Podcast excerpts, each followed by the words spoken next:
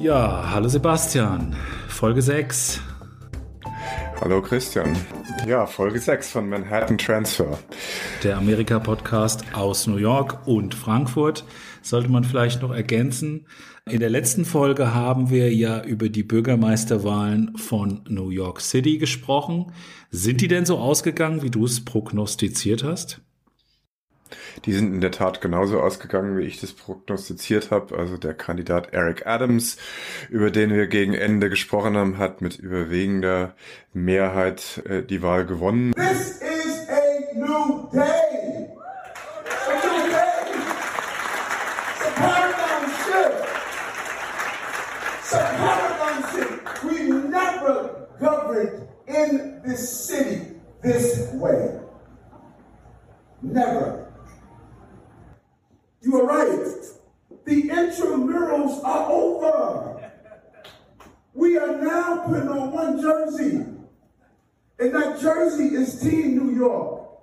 Ja, soweit der neue Bürgermeister Eric Adams. Sein Gegner, der Gründer der Guardian Angels, Curtis Sleever, war weit abgeschlagen. Nur in einem äh, Stadtbezirk hat er 68 Prozent der Stimmen bekommen, nämlich auf Staten Island, der Insel der unbeirrbaren Trump-Anhänger. Wow, ist das so? Woran liegt das? Das, äh, das ist in der Tat so. Das ist so, äh, so, so eine isolierte Tasche in der, äh, in der Stadt, die äh, abgeschnitten ist vom, in der Meinungsbildung und auch kulturell vom Rest der Stadt, weil sich da eigentlich relativ stabil über die letzten 50 Jahre äh, eine äh, weiße, meistens irisch irisch- und italienischstämmige äh, Mehrheit äh, aus der Arbeiterschicht gehalten hat, die also seit 2016 also Trump und den Republikanern ganz äh, stark die Treue halten. Ich kenne Staten Island nur von der gleichnamigen Fähre, die billigste Touristenattraktion von New York, die ist nämlich kostenlos. Und da kann man hin und her fahren nach Manhattan. Das ist das, was ich aus Staten Island weiß, aber nicht sehr viel. Das heißt, Eric Adams hat gewonnen. Ähm, kann man denn schon absehen? Wie waren denn die Reaktionen? Ja, sie waren, äh, sie waren eher gemischt. Also die großen Medien, die haben eigentlich äh, gesagt, sie, sie sind bereit, ihm einen Vertrauensvorschuss zu gewähren, aber sind sich bis jetzt noch immer unsicher, wofür er eigentlich steht. Und das ist jetzt sozusagen die große Frage. Das muss er jetzt den New Yorkern zeigen. Ja, eine andere Wahl, die auch relativ wichtig ist für die nächste nähere Zukunft der Vereinigten Staaten, die ist ganz anders ausgegangen. Aber bevor wir auf die Wahl eingehen, äh, die in Bundesstaat Virginia stattgefunden hat, hatte ich mir überlegt, erzähle ich doch mal ein bisschen was, weil es ist nicht vielleicht einer der touristischsten Orte und viele Amerika-Besucher sind vielleicht eher auf New York, Florida oder Kalifornien äh, fokussiert. Deswegen ein paar Worte über Virginia.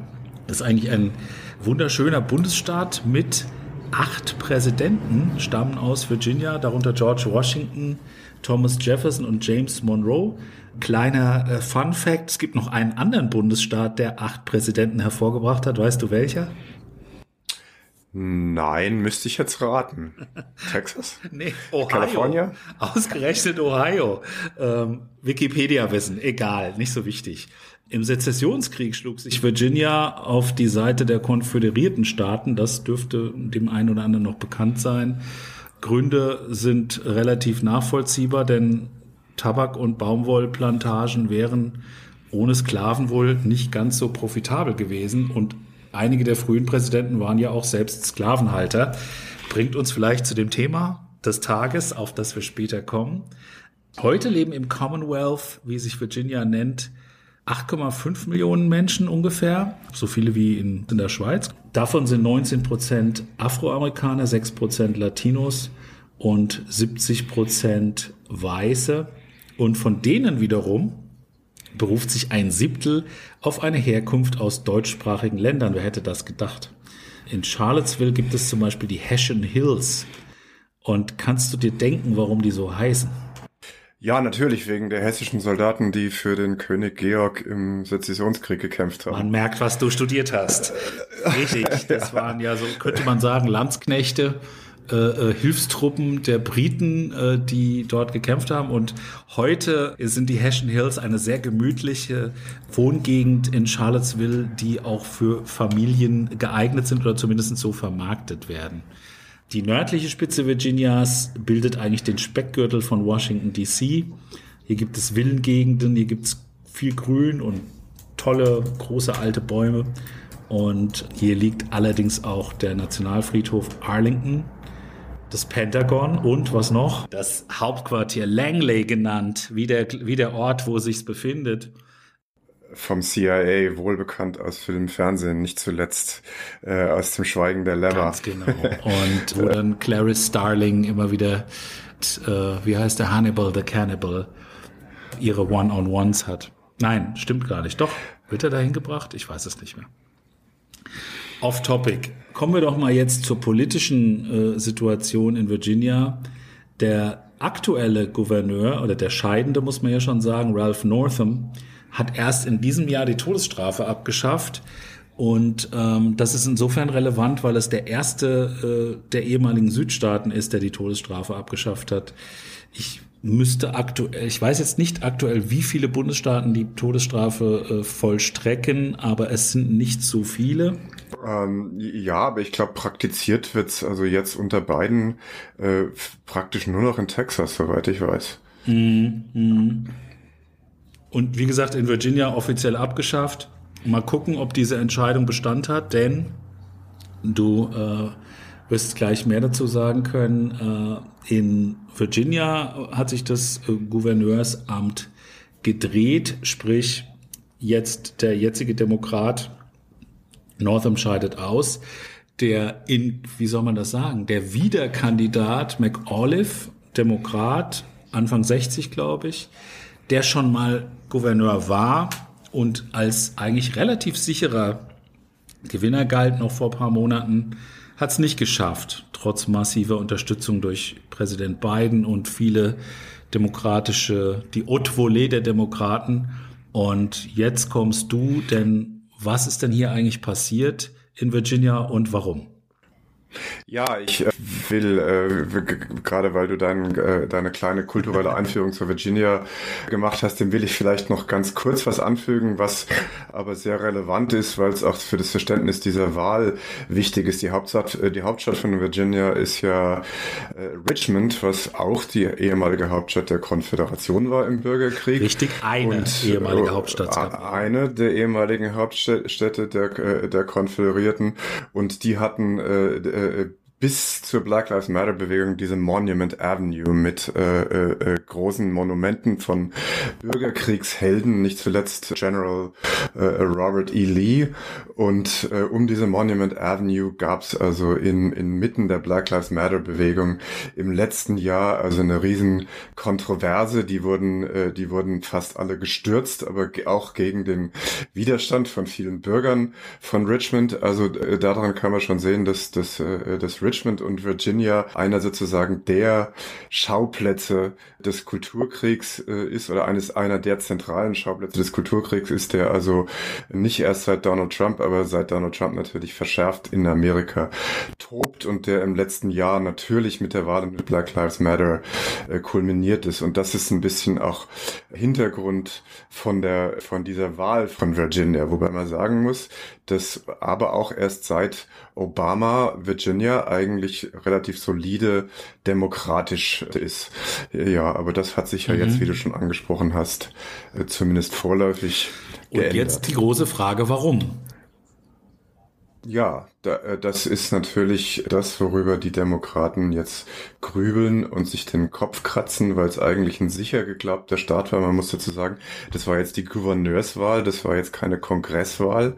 Ja, die Kongresswahlen, die finden ja erst im nächsten Herbst statt, aber es war sozusagen äh, deshalb eine wichtige Wahl, weil es die erste große Wahl in den USA ist, seitdem Biden an der Regierung ist und äh, deswegen war es auch so ein bisschen so ein erster Wegweiser, ein erstes Zeugnis für die Regierung Biden, ob das, was sie tut, bei den Leuten auch ankommt und da muss man leider sich eingestehen, dass das offenbar nicht so richtig gut aussieht. Es gibt ja einen, es gibt ja einen ganz klaren äh, Punkt, der, der, ähm, das habe ich jetzt schon mehrfach gehört, unter anderem in dem von mir sehr geschätzten, äh, eher linksprogressiven Pod Save America Podcast, der von ehemaligen Obama-Beratern gemacht wird. Die sagen, dass McAuliffe wahrscheinlich oder eine faire Chance gehabt hätte zu gewinnen, wenn dieses Infrastrukturpaket vor der Wahl verabschiedet worden wäre und nicht erst diese Woche, da wir den Podcast aufnehmen. Kann ich mir vorstellen, weil das Ergebnis ja doch einigermaßen knapp war. Wie siehst du das? Ja, das ist mit Sicherheit ein Faktor. Das haben auch viele Kommentatoren gesagt, dass äh, Biden ja sozusagen mit sehr, sehr ehrgeizigen Zielen angetreten ist zu Beginn seiner Präsidentschaft. Er hat also dann äh, relativ schnell äh, dieses Covid-Hilfspaket durch den Kongress gebracht, aber seitdem ist eigentlich nicht viel passiert und seine ganzen großen Initiativen, das ist also einmal das Infrastrukturpaket und dann das andere ist sozusagen dieses, äh, dieses Umwelt, dieses große, dieses gigantische Umwelt- und Sozialpaket, wo, wo die, die Beträge zwischen 1,5 Billionen und 3,5 Billionen schwanken in den Verhandlungen, aber das stockt im Kongress und das jetzt schon seit Monaten und das äh, zermürbt sozusagen die demokratische Basis, die da so sagen, langsam den Glauben dran äh, verlieren, dass Biden tatsächlich so der transformative Präsident sein kann, wie man sich das von ihm versprochen hat. Und dazu kommt noch, dass im amerikanischen politischen System der Handlungsspielraum für einen neuen äh, Präsidenten immer sehr schmal ist. Also Biden hat jetzt wenn auch nur eine knappe Mehrheit im Kongress und natürlich im Weißen Haus, aber im nächsten Jahr stehen schon wieder die Zwischenwahlen an, da kann es schon wieder anders aussehen und eigentlich beginnt jetzt schon der Wahlkampf dazu. Das heißt sozusagen, sein Fenster, sein Zeitfenster wirklich massiv legislativ was zu bewegen, das geht jetzt schon mhm. zu. Aber eigentlich. bleiben wir doch mal äh, in Virginia. Äh, das, das klingt so ein bisschen, das, was du jetzt äh, hier ausgeführt hast, klingt so ein bisschen so wie, wenn sich äh, äh, ähm, hier äh, Kretschmer beschwert, dass Laschet die Wahl in Sachsen verloren hat. Äh, Wahlen, klar, das hat eine Rolle gespielt, da, da sind wir sicher. Es hätte ihm auf jeden Fall Schub gegeben, wenn es ähm, schon verabschiedet worden wäre. Jetzt ist es ja soweit, nachdem Joe Manchin und Kirsten Sinema, die beiden Wackelkandidaten bei den Demokraten, äh, endlich ihr Platzett gegeben haben. Aber welche eigenen Fehler hat denn McAuliffe gemacht und was hat Glenn Youngkin, der es jetzt wird, der mehrfach hundertfache Millionär und ehemalige Investmentbanker oder Asset Manager, Carlyle Group hieß das genau, wo er mh, hm, tätig war. Was hat der eine falsch, was hat der andere richtig gemacht? Ja, das ist ein bisschen schwer zu sagen, was McAuliffe jetzt falsch gemacht hat. McAuliffe war jetzt kein sonderlich charismatischer äh, Kandidat. Er gehört, wie man so schön sagt, so zum demokratischen Establishment. Also das Same Old, Same Old. Er gehört garantiert nicht zum progressiven Flügel. Also er ist dann eher so ein Typ wie Biden und, und mit McAuliffe hat die Demokratische Partei auch sozusagen auf die moderaten Kandidaten gesetzt. Und, und was jetzt, äh, na, hilf mir auf den Sprung, äh, was jetzt Youngkin sozusagen äh, richtig gemacht hat, ist, dass er sozusagen sehr geschickt konservative Positionen äh, bezogen hat, eben auch kulturell, und da kommen wir eben später darauf zu sprechen, und sich aber gleichzeitig von Donald Trump distanziert hat und Donald Trump also aus diesem Wahlkampf das geschafft hat, äh, den völlig rauszuhalten. Und McAuliffe hat also äh, immer versucht, äh, sozusagen Youngkin als Trump-Kandidaten zu zeichnen und das war seine Hauptstrategie und das hat also ganz offensichtlich nicht ausgereicht. Und ist sogar vielleicht bei manchen sogar ein bisschen nach hinten losgegangen, ne? weil die gesagt haben, Mensch, wieso denn? Der Youngkin ist doch ein ganz netter und äh, es ist eben nicht so ein Rüpel wie Donald Trump, der ja übrigens große Besitztümer in Virginia auch hat. Ne? Also wenn sie ihm gehören und nicht irgendwie der Bank verpfändet sind. Also Weingüter, äh, einen seiner schönsten Golfplätze und so weiter. Das nur am Rande. Youngkin, ich habe ihn in den paar äh, äh auf CNN und wo ich ihn sonst so gesehen und erlebt habe, als so diesen All-American Guy erlebt, der so wirklich die, wie du gesagt hast, die richtigen Knöpfe drückt. We're gonna press forward with a curriculum that includes listening to parents' input, a curriculum that allows our children to run as fast as they can, teaching them how to think, enabling their dreams to soar. Friends, we are going to reestablish excellence in our schools. Und das bringt uns vielleicht auch schon so ein bisschen zum großen Thema. Unter anderem ging es darum, äh, dass, dass die Leute dann Schilder hochgelassen, äh, hochgehalten haben, sagen, Stop teaching our kids critical racist theory. Da ist mal schon mal der Begriff total verzerrt. Es geht um critical race theory, ein ganz, ganz großes Wahlkampfthema, ein Kulturkampfthema, das vorhin schon kurz ja anklang. Ich habe dazu den Juraprofessor Ian Haney Lopez von der UC Berkeley gehört, der der Meinung ist, keiner der Politiker, die dieses, diesen Begriff im Mund führen, hätten sich ernsthaft damit auseinandergesetzt, sondern sie machen damit Dog Whistle Politics. Also sie schüren rassistische Ängste. Äh, es werden Gesetze erlassen, die es dann effektiv verbieten, dass zum Beispiel das Tulsa Massacre äh, vor 100 Jahren in Oklahoma, dass das im Unterricht behandelt wird.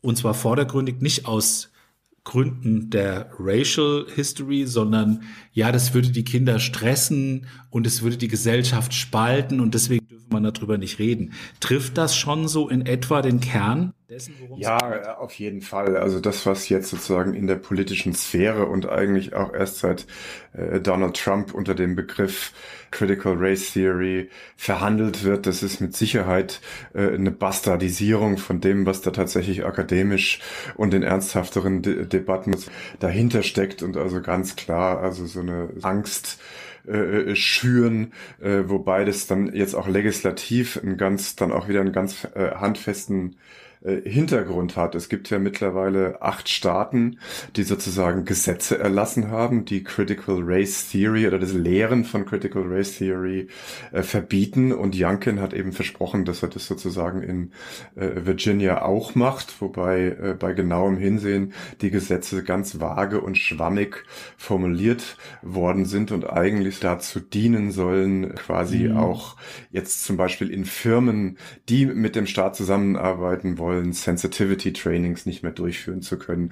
Und es wird dem, äh, dem Wähler tatsächlich suggeriert, dass jetzt sozusagen alle Kleinkinder in diesen Staaten rassisch und rassistisch aufgehetzt äh, werden äh, und alles nur noch im Sinne von Schwarz und Weiß äh, sehen und sozusagen äh, äh, Amerika als rassistisches Regime dargestellt wird von klein auf, was natürlich alles nicht stimmt. Es ist tatsächlich so, äh, dass offiziell im Curriculum von irgendwelchen irgendwelchen öffentlichen Schulen Critical Race Theory überhaupt nicht auf dem, äh, zur Debatte steht oder unterrichtet wird. Da wird also, äh, also wirklich nur Angst geschürt. Das ist ein Forschungszweig, das ist ein akademischer Zweig, über der in der Akademie verhandelt wird. Der hat mit öffentlichen Schulen im Grunde genommen mhm. äh, in der Realität gar nicht viel zu tun.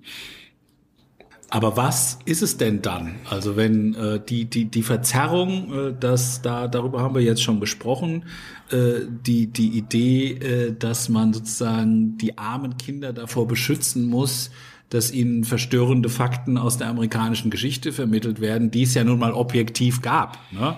Also wir denken an Underground Railroad von Colson Whitehead oder auch an die Nickel Boys äh, in der Literatur, die aber genauso wie die Bücher von Don Winslow über die Kokainkartelle letzten Endes ja fast dokumentarischen Charakter haben, weil sie die Fakten, die historischen Fakten doch sehr akkurat und auch sehr grausam, so grausam darstellen, wie sie sind. Also will sagen, was ist denn sozusagen der Kern von Critical Race Theory, wenn es nicht diese äh, von den Republikanern geschürte rassistische? Ja, also es findet äh, mit Sicherheit in der amerikanischen Geschichtswissenschaft äh, und der Ak Akademie und auch zunehmend im öffentlichen Diskurs ein, ein, ein gewisser Revisionismus und auch, auch, wie ich finde, ein lang überfälliger Revisionismus statt, dass, dass also die amerikanische Geschichte nicht mehr alleine sozusagen als Triumph der demokratischen Ideale gelehrt wird und als äh, äh sozusagen Aufstieg Amerikas zum Vorbild der Menschheit als liberale Demokratie, sondern dass also da damit auch die rassistische und teilweise eben auch grausame Geschichte der Unterdrückung äh, von Amerikas mitverhandelt und miterzählt wird. Ähm, der konkrete Hintergrund, der mit dem Begriff quasi äh, bezeichnet wird, das war äh, ab den 80er Jahren war das ein Zweig eigentlich interessanterweise der juristischen Wissenschaften und der bekanntesten und prominentesten Verfechter, das war ein Juraprofessor aus New York namens Derek Bell, der also ganz konkret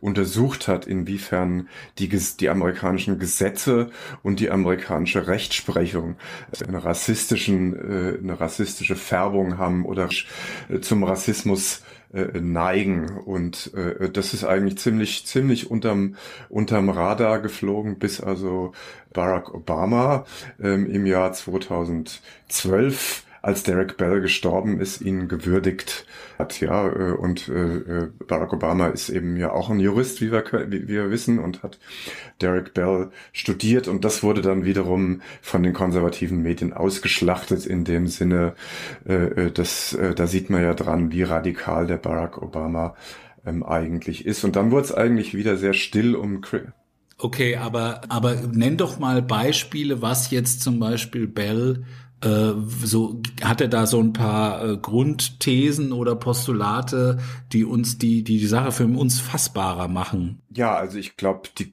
die die die großen Themen der Critical Race Theory und auch sozusagen äh, äh dieser weiteren Diskussion um äh, systemischen Rassismus in Amerika, der jetzt doch sehr breit diskutiert wird. Das, das sind einmal, ist ganz wichtig, sind die Housing Policies, äh, die quasi unmittelbar schon nach der Reconstruction, also es gab ja nach dem Bürgerkrieg so eine Phase der unglaublichen Liberalität, wo schwarze Amerikaner sozusagen größere Bürgerrechte hatten äh, äh, als jemals nachher wieder. Und, und dann gab es also diesen ab den 1870er Jahren wieder diesen massiven Backlash, äh, wo also sozusagen der Rassismus äh, sich andere Wege gesuchen, gesucht hat als die offene Oppression. Und eines davon waren eben äh, diese, äh, diese Housing Policies, die eben sozusagen äh, legislativ und exekutiv ganz offensichtlich auch staatlich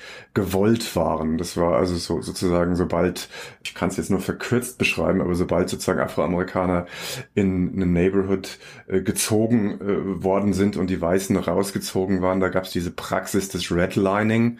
Äh, das heißt also, dass es da nicht nur äh, keine, keine Infrastruktur und keine Dienstleistungen mehr gab, staatliche, sondern vor allen Dingen auch, dass es keine Hypotheken und Kredite mehr gab für schwarze, äh, für schwarze äh, prospektive Heimeigner und das hat also nicht, nicht nur schwarze. Okay. Wie wurde das nur, begründet? Äh, das, das wurde gar nicht begründet. Das war sozusagen einfach eine Praxis, die, die aber ganz klar institutionell gewollt war, sozusagen sowohl von Kommunen eben als auch von den Verantwortlichen bei Banken. Und dadurch hat man eben Ghettos, die Ghettos geschaffen und die Wohnsegregation, die es ja bis heute gab, weil sozusagen Afroamerikaner nicht nur isoliert waren in rein afroamerikanischen Neighborhoods, sondern dadurch, dass sie sozusagen auf predatory lending, also auf äh, quasi kriminelle Kreditpraxen angewiesen waren, äh, waren auch, auch wirtschaftlich gar keine Chance hatten, jemals wieder voranzukommen, ja, und, und das wird sozusagen auch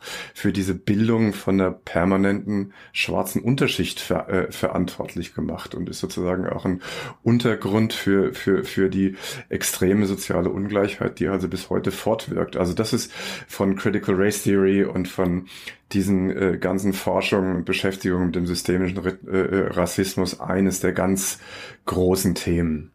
Mhm kann man sich natürlich vorstellen, dass da ähm, die weiße Mehrheitsgesellschaft äh, äh bisschen, vor allen Dingen die Besitzende, sage ich jetzt mal, ein bisschen allergisch reagiert, wenn einem quasi vorgeworfen wird, man hätte die Schwarzen ja nicht nur offen, sondern auch verdeckt ähm, immer wieder behindert und äh, ja, letzten Endes. Das ist das eine. Und was gibt's noch äh, in dieser, in diesem Theoriekonstrukt zu be bemerken? Naja, das andere ist ja, worüber äh, in den letzten Jahren ja auch ganz stark diskutiert wird und es geht eben auch auf äh, Derek Bell zurück und seinen Kollegen damals Richard Delgado, der im Übrigen nicht schwarz war, sondern Latino. Das ist ja das gesamte Criminal Justice System, das Strafrechtssystem und vor allen Dingen dieser Krieg äh, gegen die Drogen, der quasi mit Richard Nixon äh, anfing, der also also diese ganz harte Linie des Strafrechtssystems äh, auch gegen äh, die kleinsten Drogenvergehen und Bagatellvergehen zementiert hat, die aber zur Folge gehabt hat, dass äh, äh dass also äh, die schwarze äh, Unterschicht in, in, in, einem, in einem extrem überproportionalen Maße inhaftiert und weggesperrt worden ist und äh, und äh, das also zum Teil lebens, lebenslang, also dass das also gerade schwarze männliche Jugendliche, die in den oben schon äh, erwähnten äh, äh, Ghettos ganz früh in diese Mühle gekommen sind von, von äh, Jugendgefängnissen, Strafgefängnissen, Vorstrafen hatten, dann keinen Fuß mehr im Zivilleben äh, gefunden haben, immer wieder ins Gefängnis gekommen, äh, gekommen sind und, und somit äh, gar nie die Chance bekommen haben, jemals äh, als Bürger im amerikanischen System sozusagen Fuß zu fassen. Und die Soziologin Michelle Alexander, die hat ja das berühmte Buch The New Jim Crow zu dem Thema geschrieben, die also gesagt hat, äh, ja, das ist, das ist eben äh, äh auch äh, äh, quasi, das war so eine ganz gezielte und bewusste Schaffung von einer permanenten schwarzen Unterschicht und quasi von der Kaste. Mhm. Also das heißt, Critical Race Theory unterstellt letzten Endes aber schon, dass es sozusagen ein konzertierten äh, äh, eine konzertierte Anstrengung auf Bundes-, Landes- und kommunaler Ebene gab, die Schwarzen systematisch Afroamerikaner und vielleicht auch Latinos oder ganz sicher auch Latinos systematisch klein zu halten und die Segregation sozusagen aufrecht zu erhalten, obwohl die offizielle Doktrin ja spätestens seit LBJ eine andere war. Oder kann man, ist, oder ist das zu hart formuliert, was ich da jetzt gesagt habe? Ja, also ich glaube, das große Problem ist, dass das Hauptargument von der Critical Race Theory ist, dass eben die amerikanischen Institutionen äh, per se äh, rassistisch sind oder, oder zum Rassismus neigen.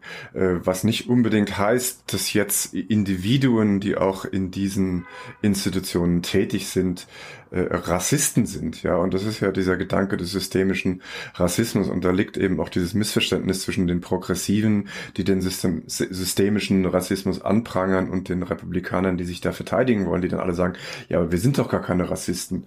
Äh, ja, und auch Donald Trump, der sagt, ja, ich bin doch gar nicht rassistisch. Ja, schau mal hier, ich habe einen Housing Secretary, der ist schwarz und meine besten Freunde sind schwarz und so weiter und so fort. Aber das ist eben ein Missverständnis.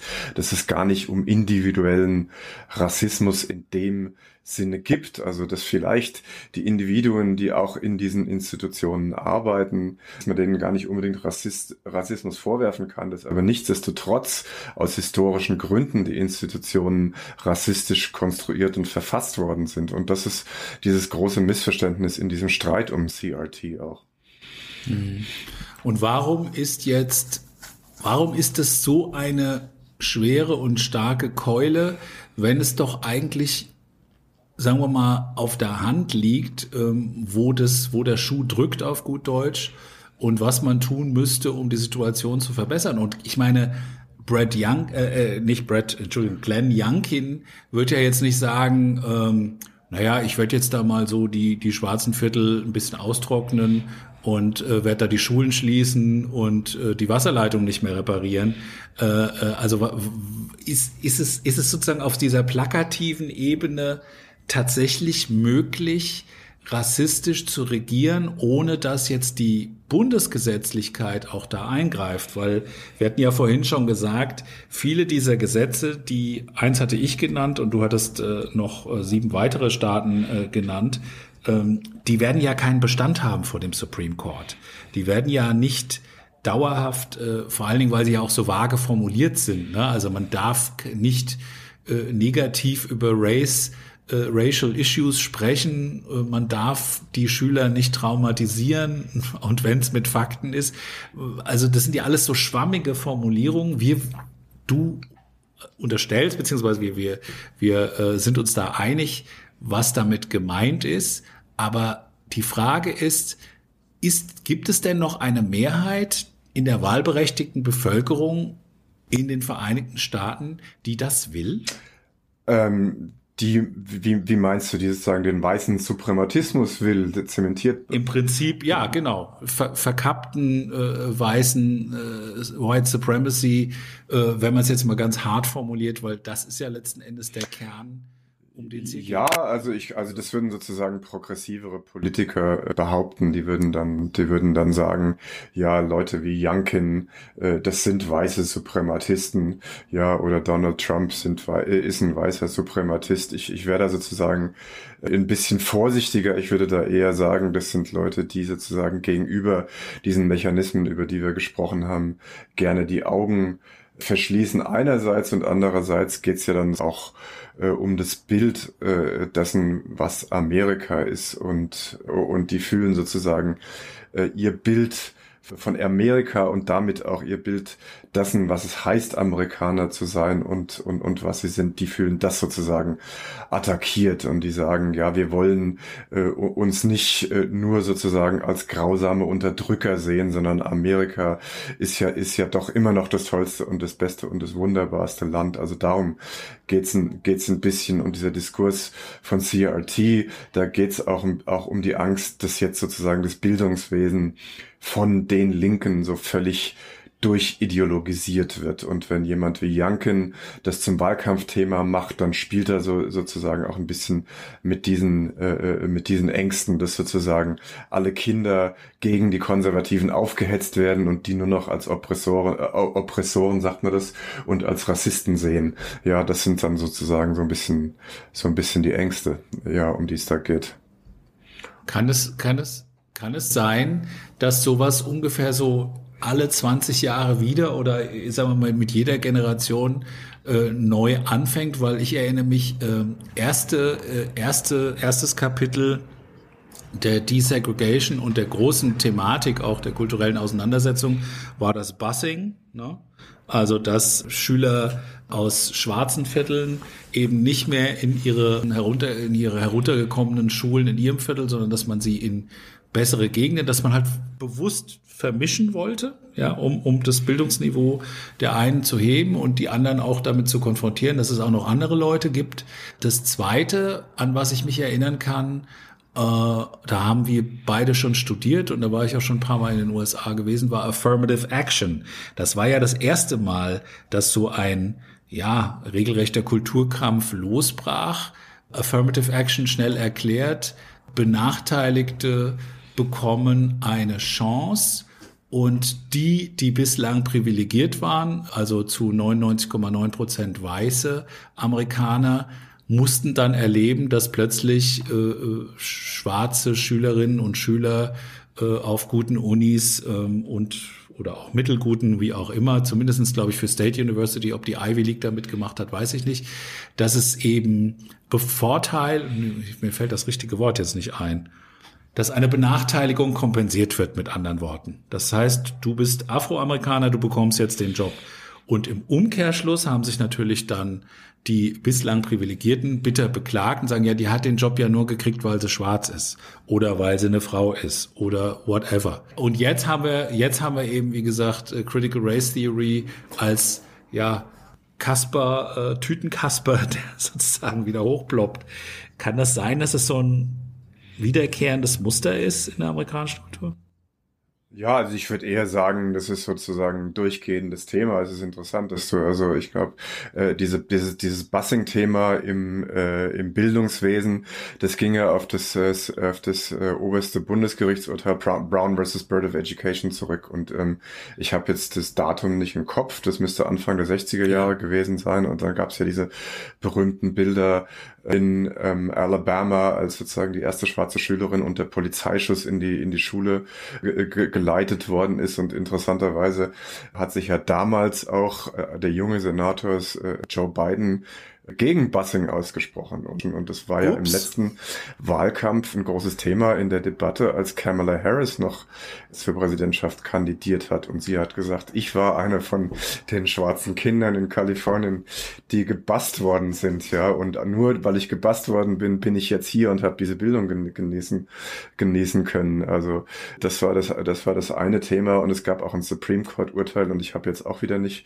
das Datum im Kopf, Anfang der 70er Jahre, da ging es um Housing Segregation, wo sozusagen per oberster Gerichtsbeschluss äh, die, die äh, Kommunen dazu gezwungen waren, äh, sozusagen Sozialwohnungen, die vorwiegend von Schwarzen dann bezogen worden sind, in wohlhabendere weiße Gegenden zu bauen. Und da gab es auch massive Kämpfe drum. Aber quasi um deine, um deine, um deine Frage zu beantworten, natürlich sind es Themen, die immer wiederkehren und Critical Race Theory ist ja davon auch nicht weit entfernt. Das ist ja auch äh, wieder nur ein Begriff, der all das eigentlich beinhaltet. Aber ich glaube, das zeigt einfach nur, wie, na, der englische Bericht äh, ist intractable, intractable also wie festgefahren diese Probleme und wie tief verankert die auch sind und wie schwer die sozusagen auch zu lösen sind. Deswegen gehen die einfach nicht weg. Ne?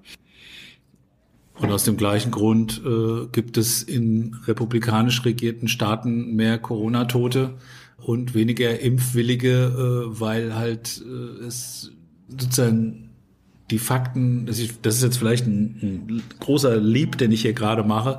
Die einen glauben halt an faktenbasierte Evidenz und die anderen äh, wollen halt diesen Kulturkampf. Und man erlebt ja tatsächlich, dass die äh, Republikanische Partei überwiegend an die Big Lie glaubt. Ja, das Thema sollten wir auch noch mal irgendwann wieder aufgreifen. Trump macht sich schon wieder bereit, äh, vielleicht noch einmal zu kandidieren. Ähm, Gott bewahre. Und ähm, das, ich, ich hatte, als wir angefangen haben zu sprechen, habe ich irgendwo gedacht, Gibt es nicht irgendwie auch Positives? Gibt es nicht auch Fortschritt? Eric Adams, in, immerhin der zweite schwarze Bürgermeister von New York. Aber das Land ist so extrem polarisiert, ähm, dass es eher den Anschein hat, wir sind wieder back in the 80s oder noch früher. Ja, ja, also ich würde sagen, das ist schlimmer als je zuvor, dass es also eigentlich gar keine Basis mehr dafür gibt, miteinander zu reden in irgendeiner Art und Weise, ja. Und man kann da schon äh, manchmal verzweifeln, wenn man sich das so anschaut, ja. Aber wie kommt, wie kommt man da raus? Also ich will das jetzt auch nicht mehr zu lange hier auswalzen, aber äh, die Progressives wie äh, Alexandra Ocasio-Cortez oder auch viele andere, die, die ja eigentlich wirklich den, den guten, den gerechten Kampf führen wollen, und in vielerlei Hinsicht das ja auch tun. Ähm, und die Moderaten, die eher pragmatisch denken und die halt auch viele Dinge nicht für durchsetzbar halten, ob zu Recht oder zu Unrecht. Äh, Im Moment habe ich das Gefühl, wenn die Demokraten schon so uneins sind, obwohl sie eigentlich die Mehrheit hätten, äh, im Volke, sage ich jetzt mal, und in der demografischen Tendenz ja auch immer mehr haben werden. Ja, also äh, äh, Schwarze werden weiterhin überwiegend äh, äh, demokratisch wählen, gehe ich mal von aus. Äh, in der weißen Mittelschicht dürfte es sich irgendwie ungefähr die Waage halten. In der urbanen linken Bazillenecke, wo du dich bewegst, ist es ganz klar, wenn die Demokraten 90 Prozent wahrscheinlich oder noch mehr und ich will das gar nicht kritisieren, ich habe das jetzt ein bisschen überspitzt formuliert, aber aber wenn sie natürlich untereinander so uneins sind, wie sie jetzt sich im Moment darstellen, dann sehe ich auch schwarz, ehrlich gesagt. Ja, vielleicht ist, ist ja so, so jemand wie Eric Adams äh, als Person wirklich, wirklich äh, jemand, der so einen Weg nach vorne aufzeigen kann, der, der, der, der eben zeigt, dass man Positionen, die in diesen festgefahrenen Grabenkämpfen als gegensätzlich gelten, gar nicht unbedingt so gegensätzlich sein, sein müssen, dass man sozusagen äh, gegen Polizeigewalt sein kann äh, und trotzdem äh, da, dafür sein kann, äh, äh, gegen Kriminalität zu, kämp äh, zu kämpfen mit allen Mitteln. Also, also solche Sachen, dass man einfach klar macht, dass die Positionen gar nicht so weit auseinander sein muss und dass man eben in diesem ganzen Wokeness-Kampf, um dem es ja äh, mit CRT bei CRT äh, geht, dass sozusagen nicht jeder äh, Republikaner ein weißer Suprematist und ein potenzieller Kuckucksklan-Anhänger ist, sondern dass man vielleicht mit dem doch auch ganz vernünftig reden kann, ohne ihn gleich zu bezichtigen, ein Verbrecher zu sein. Das ist aber nicht mehr der Mainstream in der Republikanischen Partei. Das ist leider nicht mehr der Mainstream in der Republikanischen Partei. Aber so, so jemand wie Youngkin, der scheint ja jetzt auch nicht so gänzlich unvernünftig zu sein. Ich meine, der ist nach Harvard gegangen, der hat bei McKinsey gearbeitet. Also der ist kein Donald Trump, ne? Nee, ich glaube, er hat eine deutlich bessere Ausbildung und versteht mehr von Wirtschaft als Donald Trump. Ob er, ob er gleich, gleich reich ist oder nicht, das ist eine andere Frage. Aber auf jeden Fall ist es kein Armer. Ähm, aber ähm, jetzt waren wir ja schon wieder so schön zurück in New York mit Eric Adams. Letzte Frage zu diesem Themenkomplex. Hat Eric Adams womöglich bessere Chancen als Obama, diese, diese, diese Polarität ein bisschen zu versöhnen, ein bisschen zu glätten? Naja, also was ihn ja von Obama sozusagen unterscheidet. Obama hat ja das Problem gehabt, dass er äh, Akademiker war und auch aus einer Akademikerfamilie kam und dass er so was Professorales hatte, was ihn äh, oft und nicht nur von der weißen Arbeiterschicht, sondern von der Arbeiterschicht äh, alle Farben und alle Ethnien ein bisschen entfremdet hat. Und äh, Eric Adams ist ja wirklich, der kommt ja wirklich von der Straße, ja, und, und, und spricht deswegen auch äh, zu äh, Leuten, die einen weniger gebildeten Hintergrund äh, haben und einen weniger in Anführungsstrichen elitären Hintergrund. Und das ist mit Sicherheit ein Vorteil, den er gegenüber Obama hat. Und gleichzeitig ist er, ich habe ihn ja auch persönlich erlebt, er ist ja jemand, der also extrem eloquent ist und extrem klug ist und sich extrem gut in den Themen auskennt, also der sozusagen beide Welten verkörpert. Also, äh, äh also insofern hat er da vielleicht einen kleinen bisschen Vorteil. Okay, soweit Eric Adams, der neue Bürgermeister von New York, äh, mit dem wir angefangen haben und mit dem wir uns jetzt auch dem Ende dieser Folge nähern.